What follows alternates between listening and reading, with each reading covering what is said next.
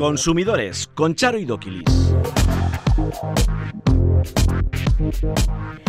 Egunon, muy buenos días, ¿qué tal están? Sean bienvenidos un día más a Consumidores. Se rebaja el IVA de la luz del 10 al 5%. Se mantiene el descuento de 20 céntimos en el litro del carburante. Se rebaja el precio de los abonos del transporte público entre un 30 y un 50%. Se establece una ayuda directa de 200 euros para autónomos y desempleados con bajos ingresos. Aumentan las pensiones de jubilación e invalidez no contributivas un 15%. Son algunas de las medidas del nuevo plan anticrisis aprobado por el Ejecutivo de Sánchez y que se extenderán hasta el 31 de diciembre. Huelga de aerolíneas. La legislación establece compensaciones que van de los 250 a los 600 euros, así como indemnizaciones por los perjuicios económicos que se sufran. Las rebajas de verano 2022 ya están aquí. Evite caer en la trampa del consumo excesivo. Ya ha llegado el verano, se acercan las ansiadas vacaciones. Irache edita una guía para viajar sin problemas. Bruselas quiere vetar las importaciones de madera, café, carne, soja o cacao de zonas deforestadas. La comunidad científica demanda que se amplíe el listado de materias reguladas. ¿Qué llevan en la cartera? La documentación, el dinero y un montón de tarjetas. La sanitaria, las de crédito, las del súper. ¿El móvil sustituirá a los billeteros y monederos? Estos son algunos de los temas que abordamos a continuación en Consumidores.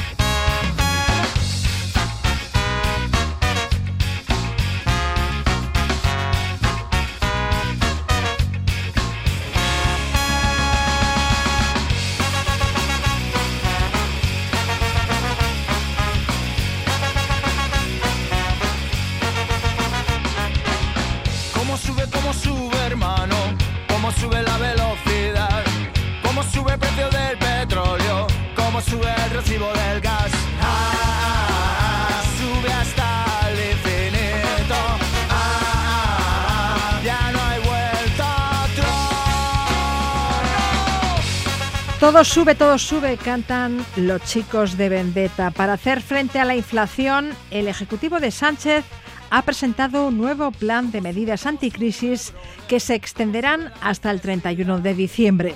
Entre ellas, la rebaja del IVA de la luz del 10 al 5%, el mantenimiento del descuento de 20 céntimos del litro de carburante, la reducción del 50% de los abonos de transporte público estatal y del 30% en el caso del transporte prestado por las comunidades autónomas y ayuntamientos, el aumento en un 15% del ingreso mínimo vital y de las pensiones de jubilación e invalidez no contributivas, la aprobación de una ayuda directa de 200 euros para autónomos y desempleados con bajos ingresos, la limitación del precio de la bombona de butano y habrá un nuevo tributo que grabará los beneficios extraordinarios de las empresas energéticas como consecuencia del alza de los precios energéticos que se aplicará a partir del 1 de enero de 2023.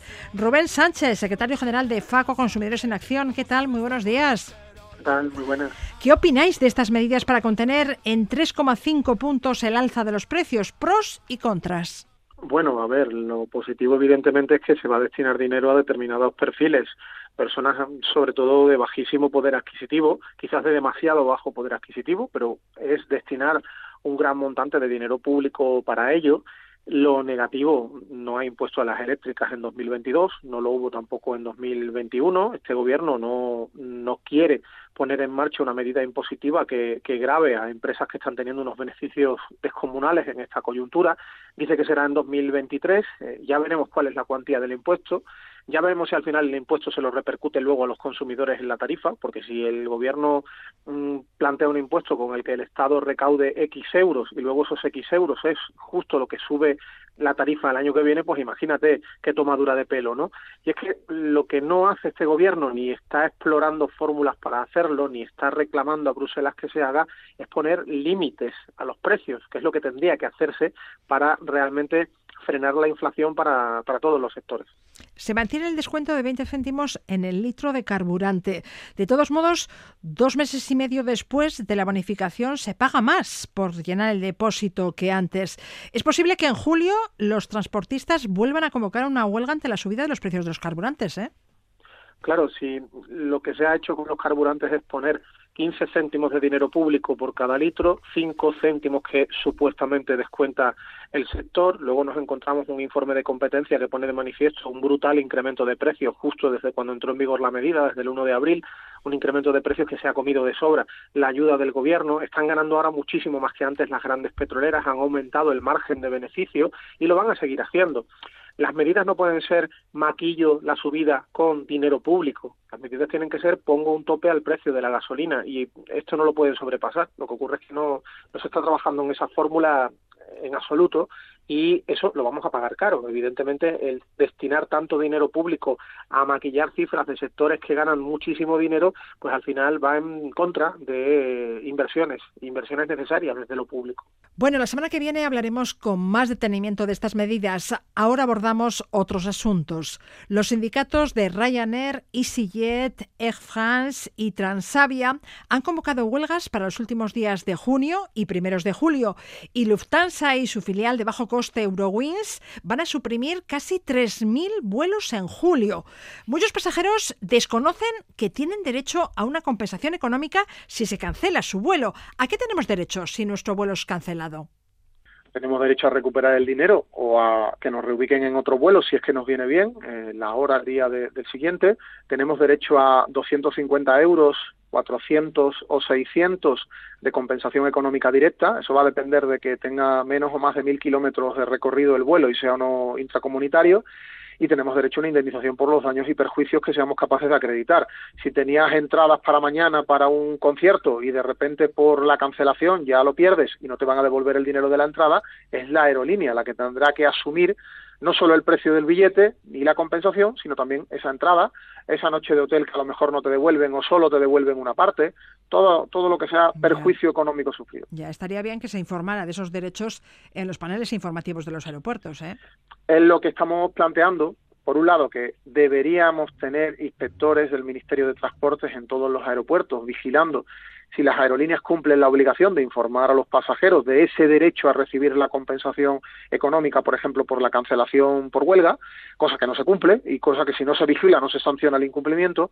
Y por otro lado, no es tan difícil garantizar que la gente sepa que puede reclamar la compensación si, por ejemplo, en el panel informativo de los vuelos que va a coger el usuario y de repente aparece uno como cancelado, pues vaya parpadeando un mensaje que diga tiene usted derecho a compensación de 250 euros más posibles daños y perjuicios. Eso cabe perfectamente en el rótulo. Es un protocolo que pondría a poner en marcha el gobierno, al menos en los aeropuertos españoles, con AENA, y que todo, todo es voluntad política. Rubén, eh, ¿qué hacemos si las aerolíneas hacen oídos sordos a nuestras reclamaciones? Si no nos pagan esa compensación a la que tenemos derecho. Pues para eso tengo la vía como consumidor de, primero, ir a la AESA, Agencia Estatal de Seguridad Aérea, del Ministerio de Transportes. Además, desde hace un mes la AESA emite resoluciones vinculantes, es decir, que son de obligado cumplimiento. No solo se trata de explicarle a la aerolínea qué dice la ley y a qué tiene derecho el consumidor, sino de que como no lo cumpla, pues puede haber una sanción y en cualquier caso, también para eso estamos organizaciones de defensa del consumidor como FACUA, que en estos momentos, por desgracia, estamos tramitando multitud de reclamaciones ante la, dejación de las aerolíneas ante su negativa a pagar lo que corresponde al pasajero. Para acabar, quiero plantearte una duda respecto a lo sucedido el martes en Madrid con el concierto de Marc Anthony. Cientos de usuarios han denunciado que no pudieron entrar a tiempo al concierto celebrado en IFEMA por las kilométricas colas que se formaron en los accesos. Algunos entraron hasta con una hora de retraso. ¿Pueden pedir la devolución parcial de su entrada por el tiempo no disfrutado del concierto? Y si así es, ¿qué debo hacer? Bueno, eh, solo el hecho de disfrutar de menos tiempo de concierto del que tiene lugar ya podría darme lugar a reclamar una compensación económica, una devolución de parte del precio de la entrada. Luego también había usuarios que se quejaban de que eh, la acústica era inaceptable, eso no era un concierto en condiciones.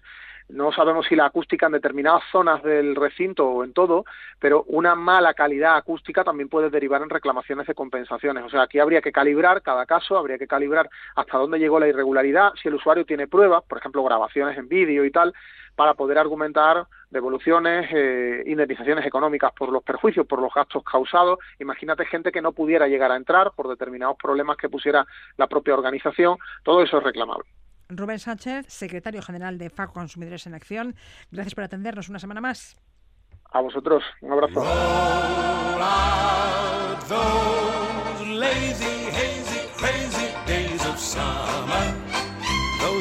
Of soda and pretzels and beer. Roll out those lazy, hazy, crazy days of summer. Dust off the sun and moon and sing a song of cheer. Just fill your basket full of sandwiches and weenies. Then lock the house up. Now you're set And on the beach, you'll see the girls in their bikinis. As cute as ever, but they never get them wet. Roll out those lazy, hazy, crazy days of summer. Y han comenzado las rebajas de verano en muchos establecimientos comerciales. Tradicionalmente, las rebajas daban comienzo el 1 de julio, pero desde hace un par de años los grandes grupos de distribución las han adelantado a los últimos días de junio. Arancha López, asesora jurídica de CACUB, bienvenida. Egunon, buenos días. En tiempo de rebajas, los precios más reducidos nos incitan a pensar que si adquirimos ese producto estamos haciendo una compra inteligente. Pero si no lo necesitamos, estamos tirando el dinero. Sí, somos, estamos siendo muy irresponsables. Y si les sobra el dinero, llámenme y yo voy por detrás recogiéndolo. Lo van tirando ustedes y yo lo voy recogiendo. A ver, evidentemente, a ver, todo aquello que se compra de manera irresponsable, al final es una mala compra, es una mala inversión y por lo tanto es un daño. Aunque sea barato. Sí, es si no necesitamos ese producto, ¿para qué le vamos a comprar? Al bolsillo, efectivamente, es así. Entonces, como hemos dicho muchas veces, lo mejor es mirar qué es lo que necesitamos, independientemente de que hablemos de algo textil o de calzado, electrodomésticos, lo que sea planteemos esa necesidad y en el supuesto caso de que realmente nos haga falta, bueno, pues mirar cuál es la mejor opción dentro de, los productos que se nos pueden ofrecer en, rebajas. Como toda la vida hemos dicho, pues las rebajas no tiene que suponer una rebaja en la calidad del producto. Y ese producto ha tenido que estar eh, a la venta de forma habitual en el establecimiento durante al menos un mes. Me comentabas que es importante preparar un presupuesto para saber dónde está el límite de lo que podemos gastar y no consumir por encima de nuestras posibilidades. Además, hoy en día es muy práctico echar un vistazo en Internet antes de salir a comprar. De esta forma se puede conocer qué artículos están disponibles y la rebaja que tienen. Sí, efectivamente. Echamos un vistacito en Internet, vemos lo que hay y, bueno, eh, siempre, evidentemente, apoyando la compra física de nuestro pequeño comercio, para, para ver, bueno, qué producto es el que a nosotros nos interesa y evidentemente mejor calidad, precio más bajo. Es así. Y para evitar las compras compulsivas, los psicólogos nos recomiendan que no llevemos tarjetas de crédito en la cartera. Sino dinero. Ni billetes muy grandes. Sí, para que veamos lo rápido que se marcha. Y cuando nos queremos dar cuenta tenemos el billetero vacío. Y el monedero también, las dos cosas. Entonces, es una forma de ver lo rápido y lo, y lo mal que podemos llegar a gastar, ¿eh? porque eh, con el dinero de plástico o ahora en muchas ocasiones que pagamos con el móvil o las tarjetas de crédito es que no vemos el resultado hasta el mes siguiente. Aunque hoy en día también tenemos la banca online y podemos ser eh, responsables y cuando lleguemos a nuestro domicilio y miremos la banca online, que veamos el desaguisado que vamos a, eh, vamos a preparar con, la, tarjeta de crédito. O ¿eh? sea que medios los hay, los Otra cosa es que lo queramos hacer. Y otro consejo que nos dan los psicólogos para evitar las compras compulsivas es aplazar las compras, postergarlas. Sí, Sí, a ver, eh, si yo hay algo que entiendo que no tengo una necesidad, sino que es un capricho, eh, yo siempre eh, les, he, les he puesto el ejemplo de que, bueno, si ustedes lo, lo ven, pero no están convencidos, si se salen de la tienda, se dan una vuelta a la manzana y vuelven a entrar en la tienda y siguen pensando lo mismo que cuando se marcharon, perfecto, lo pueden comprar. Pero ante la duda no lo compren no lo compren. Y evidentemente si vamos con una lista preconcebida desde nuestra casa, es mucho más fácil no caer en las tentaciones. Esto es como ir a hacer la compra con hambre, la compra de la de, de, de casa. Pues mal, ¿por qué? Porque vamos a es muy posible que compremos muchas chucherías, Eso es. malgastamos. Bueno, pues en este caso ocurre lo mismo, es decir, yo me voy ya con una eh, un, una lista establecida con unas necesidades y si no me salgo de ahí, eh, perfecto. En el momento en el que, aunque sea una cantidad pequeña, yo me salgo de ese listado, yo creo que estoy malgastando. Arancha, ¿puede el comerciante establecer unas condiciones especiales para las Sí. compras en rebajas? Sí, siempre y cuando eh, dé esa información al consumidor. Es decir, si yo tengo una política en el que eh, habitualmente y, y fuera de la época de rebajas eh, cambio el producto o devuelvo el dinero, eh, en este caso, si la política la cambio, tengo que hacerlo saber al consumidor. Vale. Y no está de más el que el consumidor se tome también la precaución de preguntar al establecimiento cómo actúa en época de rebajas, ¿de acuerdo? No olvidemos que el que nos devuelvan el dinero son prácticas comerciales, ¿vale? Para eh, bonificar o beneficiar al cliente. Los comerciantes no están obligados a devolver el dinero si no, No. estamos satisfechos con la compra. No. Eh, si no nos gusta la prenda, no nos gusta el color, no, no, no pensamos que ahora nos queda fatal. No, no tienen obligación, salvo que el producto sea defectuoso. En el caso de que sea defectuoso y no nos puedan sustituir el producto, evidentemente, claro que nos tienen que devolver el dinero. ¿Por qué? Porque rescindiríamos el contrato. Pero no es una obligación de los comerciantes, ¿de acuerdo? Evidentemente, todo esto que yo digo, sin el ticket, olvídense. Hombre, claro. Olvídense. Bueno, pues esto que estamos dando eh, por hecho, Claro, si no tienes ticket no puedes demostrar que has comprado ese artículo en esa tienda. eso es. Bueno, pues esta lógica tan aplastante, por ejemplo, esta semana hemos resuelto algunas que otras consultas, en este caso ha sido de calzado, en el que mm, en las dos consultas eran iguales.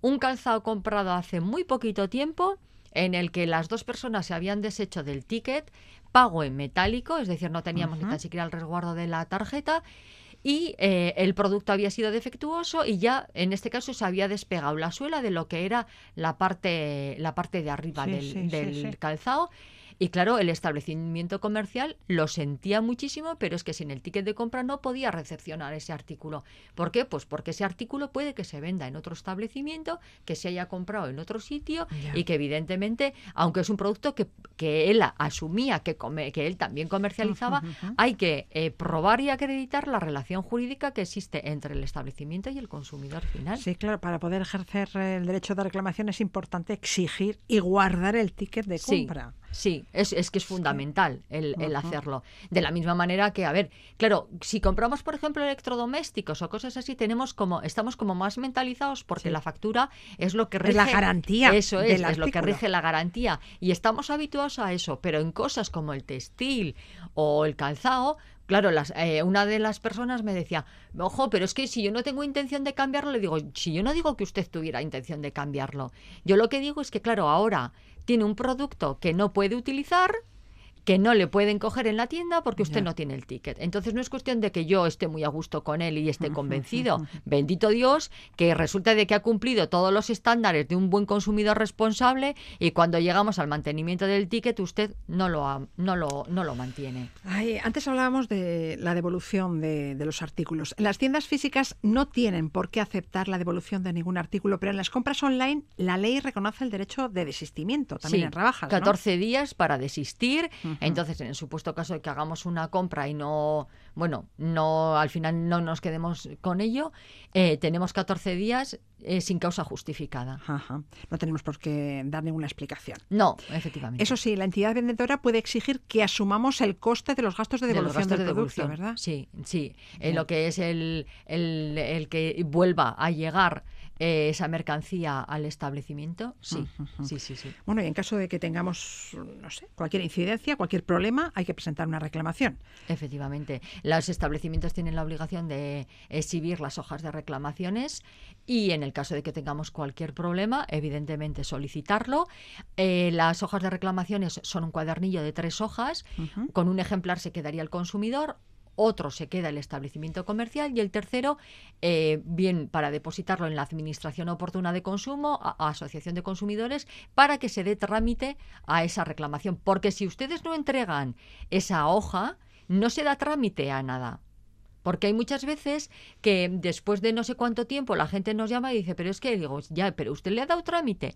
¿Cómo darle trámite? Digo, claro, usted tendrá su ejemplar y el que iría dirigido a la administración. Si usted no lo presenta en la administración o en la asociación de consumidores, nadie le podemos dar trámite porque el establecimiento comercial no le va a dar trámite a nada, es el consumidor. Entonces, claro, en las hojas de reclamaciones hay que terminar con el procedimiento de entrega para... Hay que entregarlas en Conchumovide en este caso. En las oficinas municipales de información al consumidor o en las asociaciones en la asociación de consumidores. Bien. Eso es. ¿Algo más que aportar?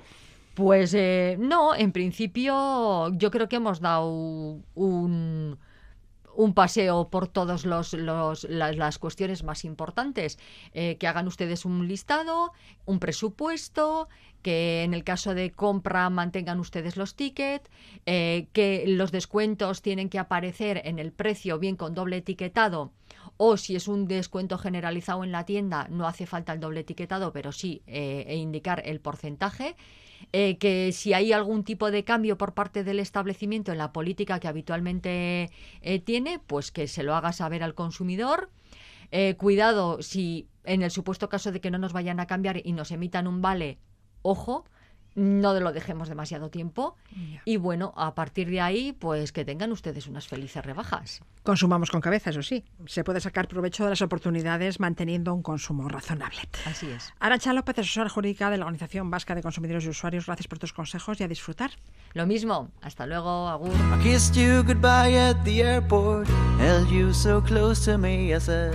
So here we are now, and I can't stop from crying, Lily. And you said, hey, hey, ho, you know this is the way to go. You will forget about me when I'm on that plane. Forget about me when I'm on that plane.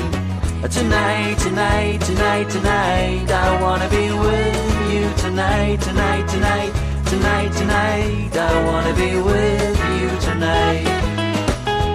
Ya estamos en verano, se acercan las ansiadas vacaciones. La Asociación de Consumidores de Navarra, Irache, ha editado una guía con pautas para que todo salga según lo planeado y no haya sorpresas desagradables. Susana Rizkun, directora de Irache, ¿qué tal? Hola, muy buenas. ¿Preparando ya las vacaciones? Así es, con unas ganas locas ah. de todos, ¿no?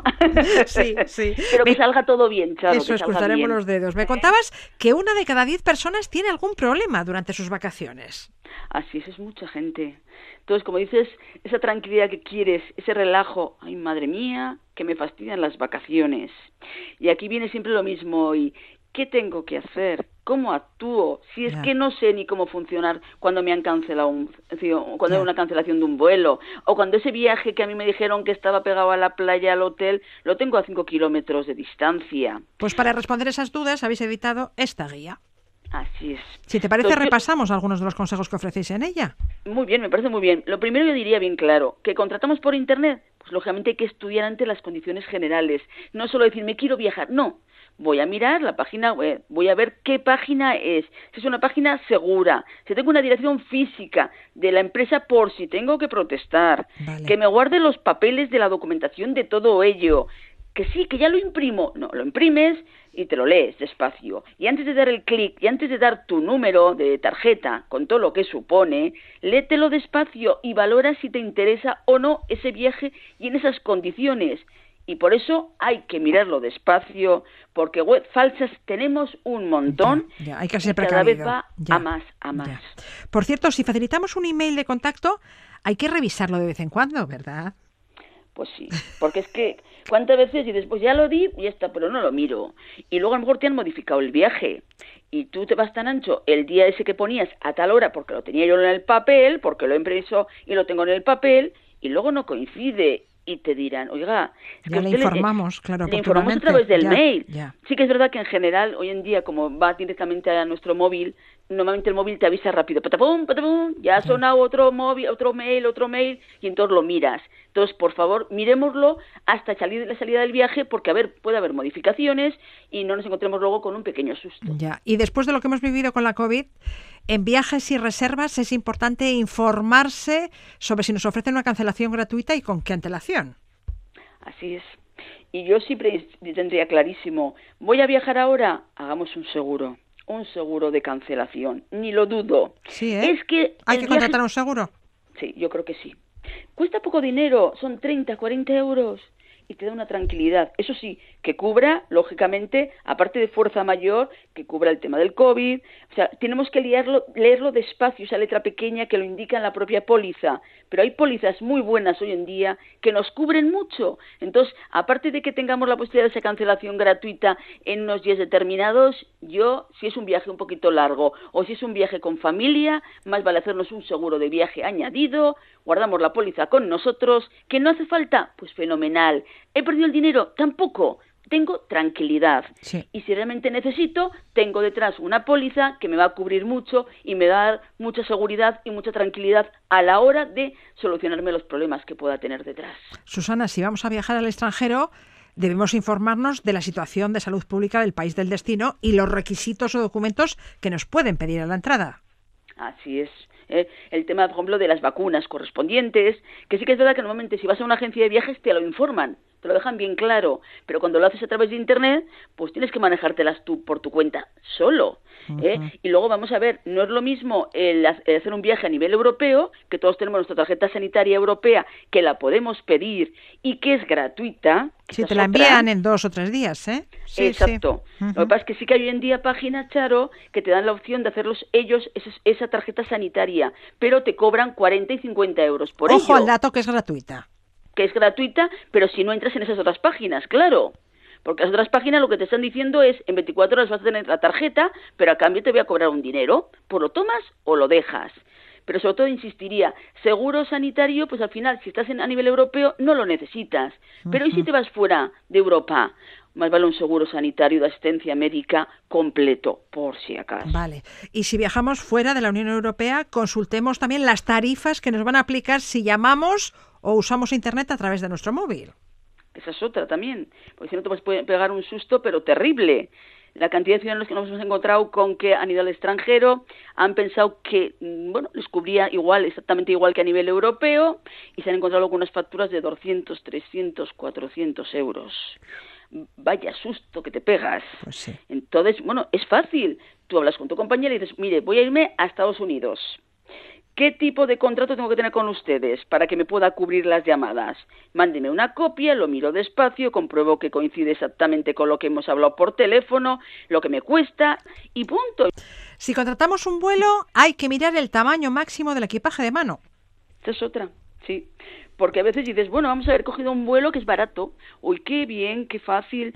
Y luego, pues bueno, pues llegaba allá te dicen, oiga, que usted tiene aquí una maleta pues con 18 kilos o 20 kilos y que el vuelo que usted tiene no está cubierto la, maleta. O sea, la maleta que usted tiene que llevar ahora tiene que pasar por facturación y usted va a pagar 60, 70 euros por ello.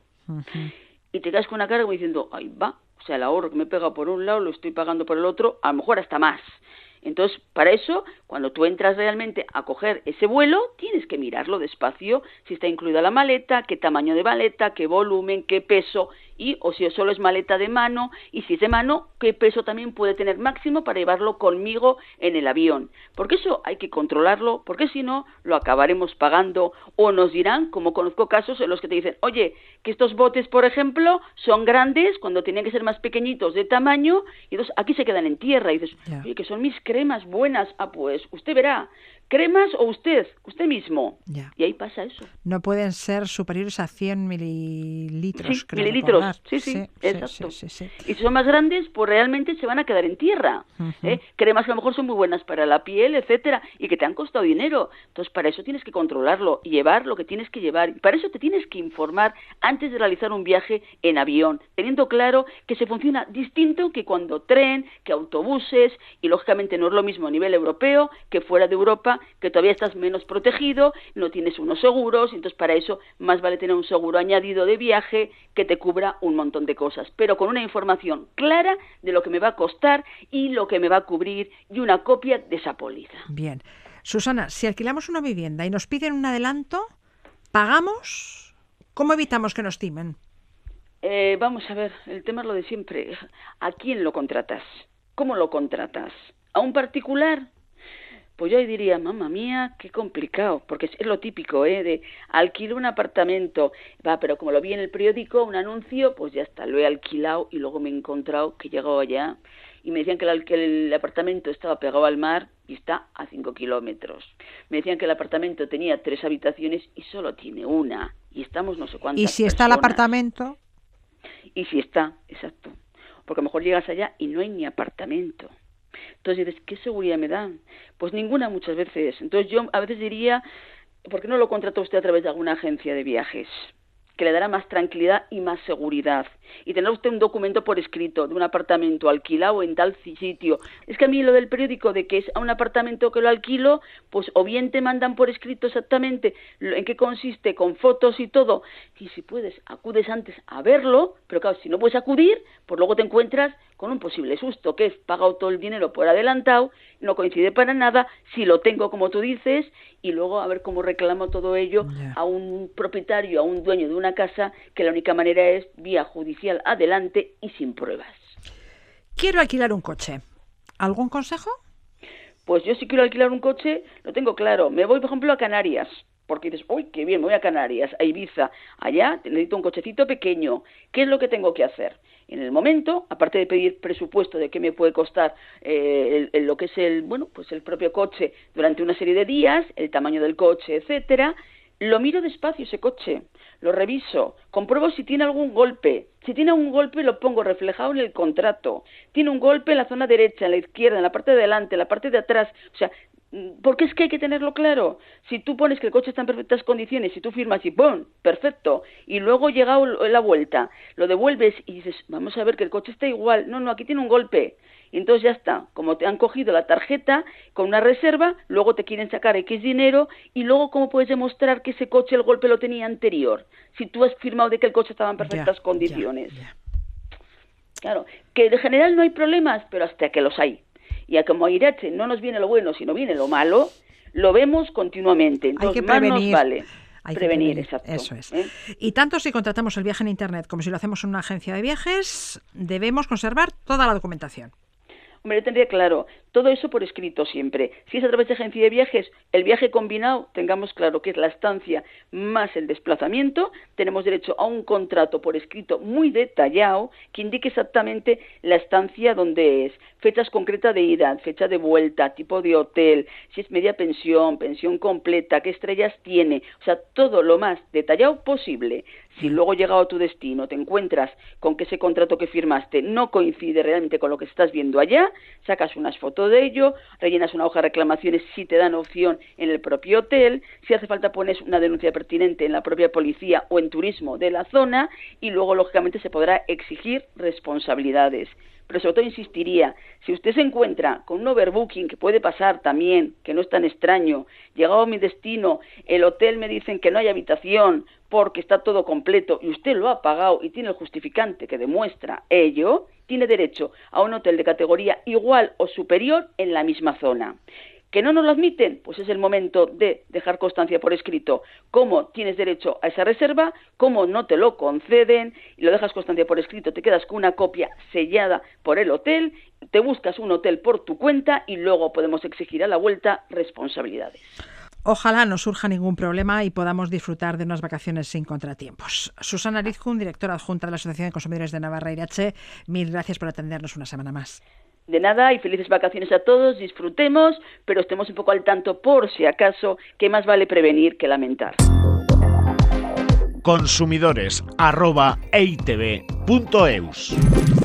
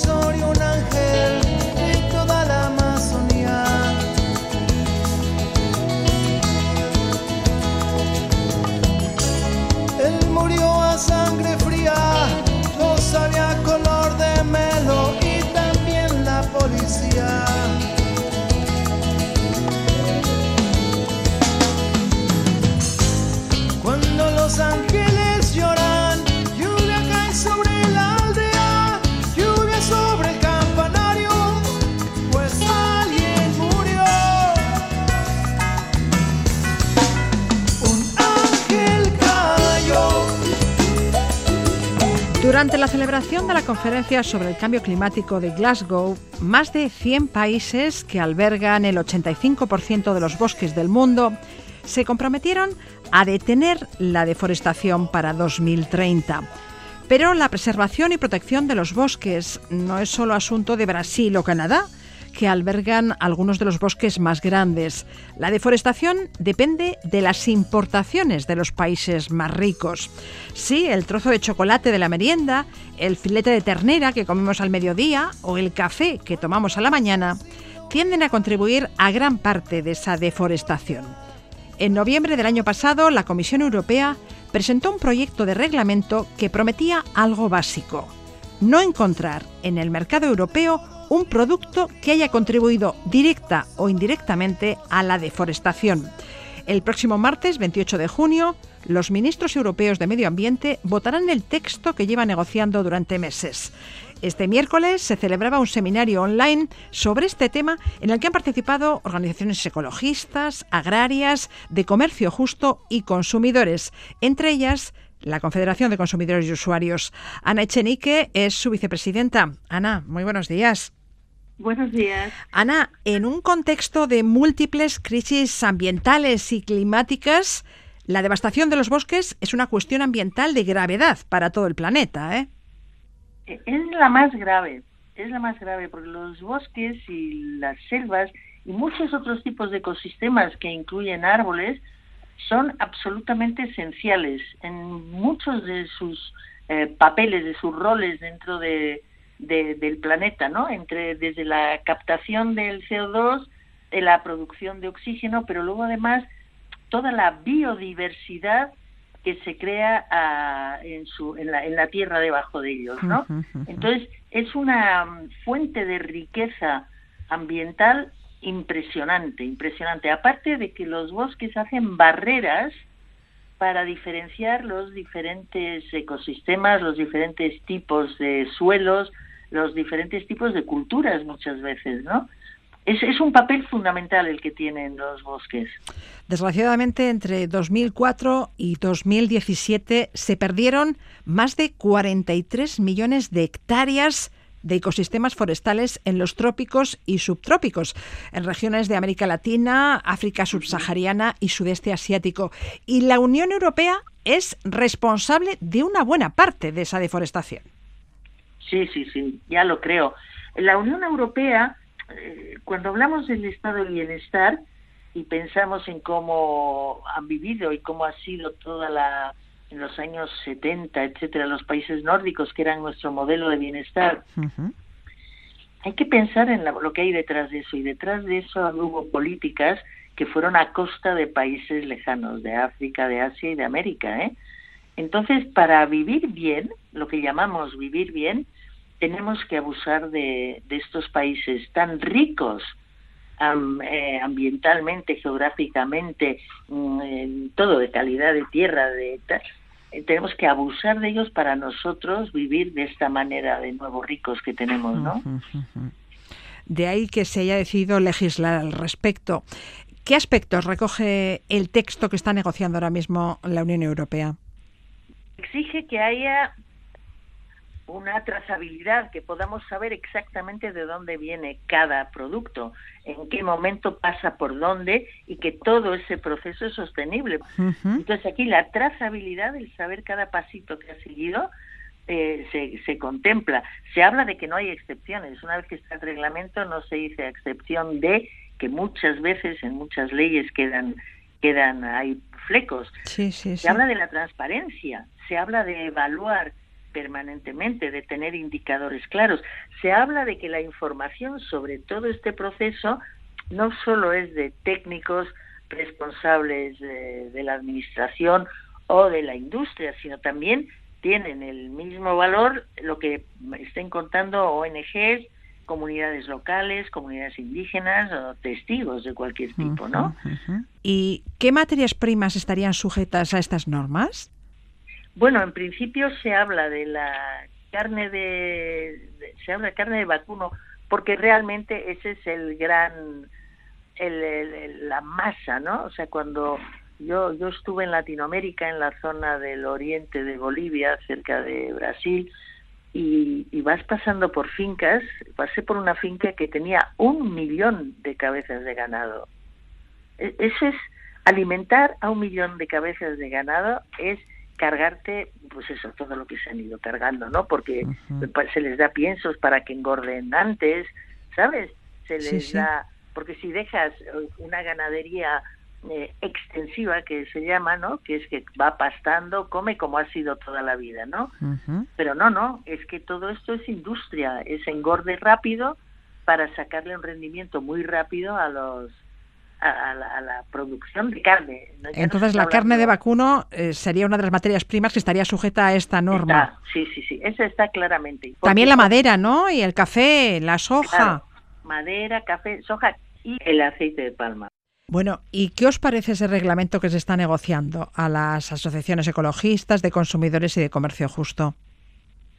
Hombre, eh, eh, aplaudimos la iniciativa, pero hay que mejorar. Por ejemplo, un tema que estábamos hablando nosotros en, en, CECU era de, hay un tipo de turismo que va a más, que sería un producto también, porque se hacen estos maravillosos resorts ahora en la naturaleza, donde ves pasar al orangután, que eso es un atentado brutal, ¿no? Y que se deforesta y se hacen carreteras para llegar a estos sitios.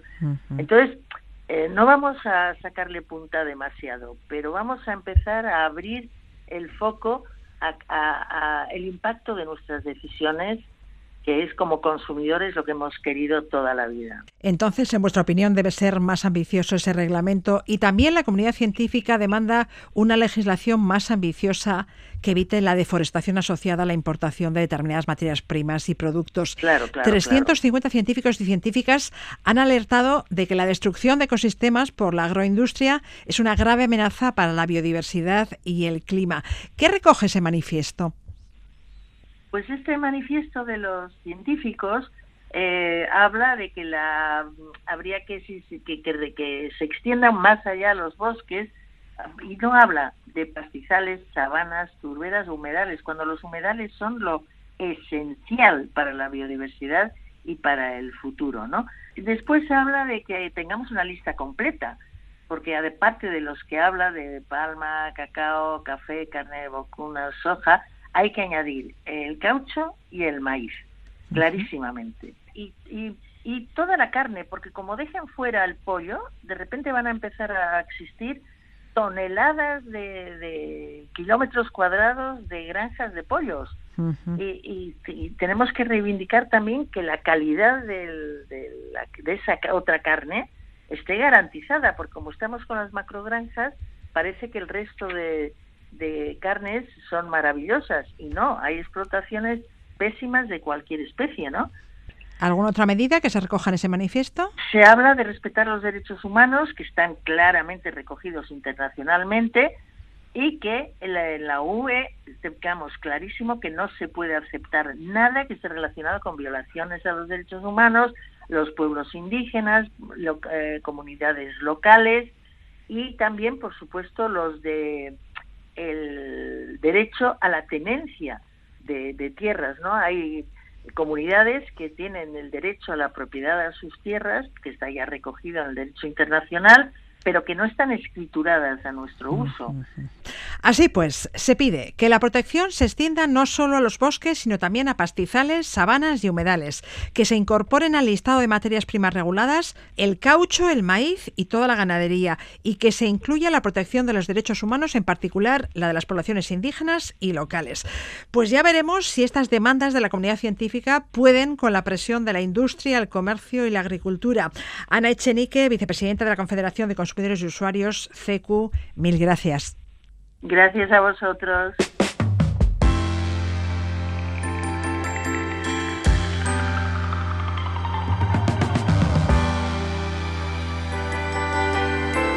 Say baby, say baby, say baby, what you doing? What you doing? Where you at? Where you at? Oh, you got plans? You got plans? Don't say that. Shut your trap. I'm sipping wine, sip, sip. in a robe. Drip, drip. I look too good, too good to be alone.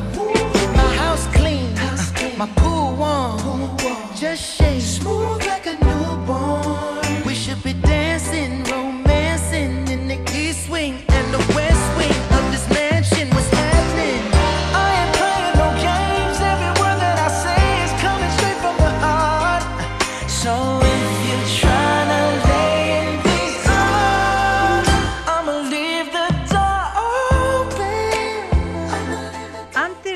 De casa, conviene comprobar si llevamos todo, las llaves, el móvil y la cartera. Aunque hoy en día podríamos prescindir del billetero, las tarjetas bancarias, las de fidelización, la tarjeta sanitaria e incluso el carnet de conducir se pueden llevar digitalizados en el teléfono. Iruri Kenner, Eunon. ¿Qué tal, Egunon? Es el fin de las carteras y de los billeteros. Bueno, pues eh, hoy, hoy todavía no, pero estamos muy, muy cerca de que nos podamos olvidar de llevar la cartera, el billetero también en el bolso, en el bolsillo y de las tarjetas de plástico, que ya es verdad que cada vez se utilizan menos. Antes igual sí que usábamos más, ¿no? Pues de, la tarjeta de puntos de no sé dónde, no sé qué, la tal, bla, bla. Pero ahora, bueno, pues poco a poco nos estamos digitalizando y da la sensación de que la cartera la usamos menos, tanto para el dinero, que cada vez utilizamos menos monedas en formato, eh, el dinero en formato físico, y también utilizamos menos tarjetas, ¿no? Menos tarjetas de, de otro tipo, no solo las, eh, las bancarias, incluso eh, lo que decía, ya no se paga en dinero y cuando pagamos con tarjeta cada vez más pagamos directamente con el móvil. Entonces, ¿qué va quedando para el, para el billetero o para la cartera? Cada vez menos. Bueno, ¿y qué necesitamos para poder ir reduciendo el número de tarjetas y carnets que llevamos en la cartera? ¿Y cómo las pasamos al móvil? Ya, sí, esa es una, una, de, las, una de las grandes preguntas. Eh, mira, eh, de hecho, hoy en día, eh, técnica, tecnológicamente es prácticamente, eh, bueno, no, prácticamente no, es posible poder volcar todas las tarjetas y todas, la- todas las cosas que solemos llevar en, en la cartera eh, al móvil. Pero es verdad que todavía hay algunas, algunos tipos de, de, bueno, pues de cosas, de servicios que llevamos en la cartera que no, no están, no son compatibles, ¿no? Tiempo al a- tiempo. Tiempo al tiempo. Pero también es verdad que me parece peligroso que dependamos únicamente del móvil, porque se nos acaba la batería o no se enciende, le pasa cualquier cosa al móvil y en ese momento estamos vendidos como tengamos Pues una, sí. una urgencia, ¿no? Sí. Pero vamos a pensar que todo esto va a ir evolucionando a la misma a la misma velocidad y pensando en los tipos de cosas que podemos llevar en el móvil, eh, claro, pues eso podemos llevar las tarjetas bancarias de crédito o débito y pagar con ellas directamente desde el móvil. Ahora vamos a ver cómo los programas de fidelización o de puntos que hay en las cadenas de tiendas, en los comercios, en los supermercados, también podemos llevarlas. Entradas a eventos, las tarjetas de embarque o los billetes de tren, eh, bueno, so- sobre todo estos últimos, porque bueno, con, con enseñar un, es el código QR, este código cuadradito, un código de barras, ya es suficiente, entonces es muy fácil de digitalizar, ¿no? Así que lo primero que haría sería utilizar mm, principalmente las aplicaciones que ya vienen en nuestros teléfonos móviles, las que son nativas para cada tipo de, de dispositivo. ¿Qué son? Que son Google Wallet, ha hecho algunos cambios además estas últimas semanas y se vuelve a llamar Google Wallet en el caso de Android y cartera o wallet, depende del idioma en que lo tengamos configurado para los terminales eh, iOS, los terminales eh, Apple, ¿no? También Samsung Pay tiene su propia cartera y bueno, cada uno de los fabricantes o de los proveedores va, va sacando también sus aplicaciones. Pero vamos a partir de las que vienen por, por defecto con los Y al abrir estas aplicaciones ya nos van a ir explicando paso a paso qué hacer para añadirlas, para pasarlas al móvil. Sí, teniendo en cuenta que no todas son compatibles, es decir, lo primero, por ejemplo, una tarjeta de pago, deberíamos comprobar si nuestro banco, eh, bueno, pues está eh, asociado, digamos, pues a, a- a Android o a Apple en, en cada caso para poder ser utilizado directamente de- desde el móvil. Las marcas, sobre todo las grandes cadenas de tiendas, también empiezan a estar integradas, aunque no todas, ¿no? Para casos en los que no, o sea, pues la- un programa de puntos de una tienda que no es eh, internacional, etcétera, yo recomendaría dos cosas. O bien utilizar la aplicación específica de, de la tienda o de la cadena, o bien una aplicación como por ejemplo Stockcard. Stockcard es una aplicación gratuita que nos permite añadir centenares de tarjetas de fidelización y de puntos y ya están eh, preparadas para ello.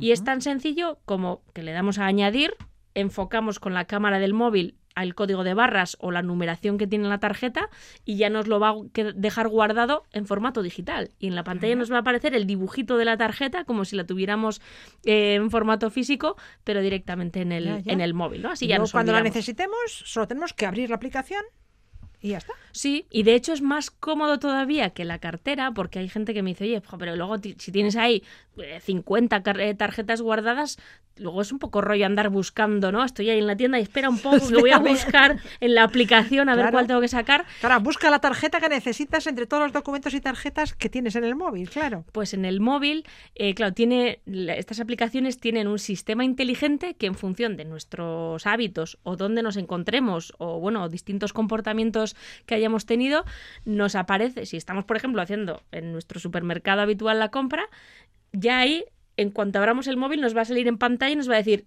igual quieres utilizar esta tarjeta. Ah, Entonces ya no tenemos que andar buscándola. Lo mismo si tenemos una tarjeta de embarque, un billete, una entrada para un evento, si identifica que estamos cerca pues de la estación de tren o, de, o del eh, recinto donde se va a producir ese evento, ya nos va a aparecer en pantalla sin que nos tengamos que volver locos buscándola. Y con cualquier móvil podemos pagar o eh, en cualquier móvil podemos descargar las tarjetas de fidelización o los documentos, eh, no sé, el DNI, el carnet de conducir. Bueno, la, la única diferencia es si queremos pagar con el móvil, si queremos tener las tarjetas bancarias en el móvil, necesitamos un móvil con una tecnología que se llama NFC, que muchos de los móviles más modernos ya lo tienen, pero es importante que si nos interesa eh, utilizar esta tecnología, que sepamos si nuestro móvil lo tiene y que nuestro banco sea compatible con esta tecnología, con este, esta forma de, de pagar. El resto de tarjetas, todas las tarjetas de fidelización, de puntos, eh, las, tarje- las entradas, los billetes, todo eso es Todos los documentos, Totalmente. carnets y demás. válido para cualquier eh, terminal móvil. Muy bien. Y con respecto a las llaves, las cerraduras inteligentes terminarán con las físicas. Me contabas que se gestionan con una aplicación de móvil y se abren a distancia o al acercar el teléfono o reloj inteligente a la puerta, ¿no? Sí, con la misma tecnología que, lo- que los pagos, con esta tecnología NFC, que es una especie de Bluetooth avanzado para entendernos, eh, también se pueden abrir puertas cajas, taquillas, directamente con el teléfono móvil o con el reloj inteligente. Ya se están implementando estas tecnologías en, en determinados ámbitos y es posible que ese, esa, esa lista que hacías tú al principio Sí. de cartera, llaves, móvil, igual lo reducimos solo Todo a... al móvil, ¿no? Llevamos a llevar solo Decíamos el al principio, móvil, antes de salir de casa hay que comprobar si llevamos las llaves, el móvil, la cartera. Pues no. Dentro de nada solo tendremos que comprobar si llevamos el móvil. Es un hecho que la tecnología evoluciona a pasos agigantados y lo que hace unos años parecía imposible o incluso un milagro, hoy apenas nos sorprende. Iruri Kenner, mila esker eta datorren arte. Eskerrik.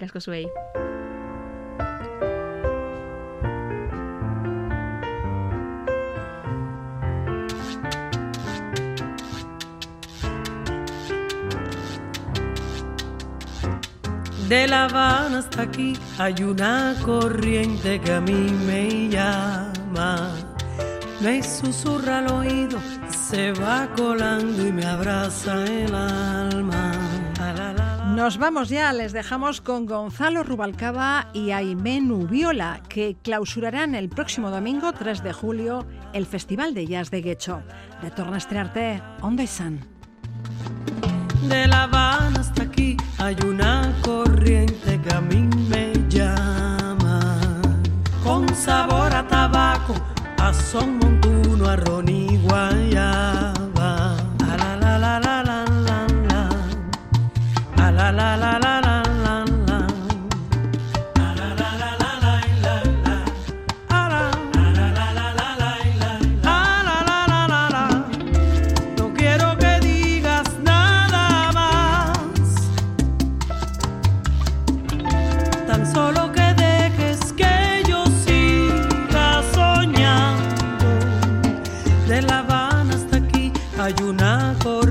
este camino.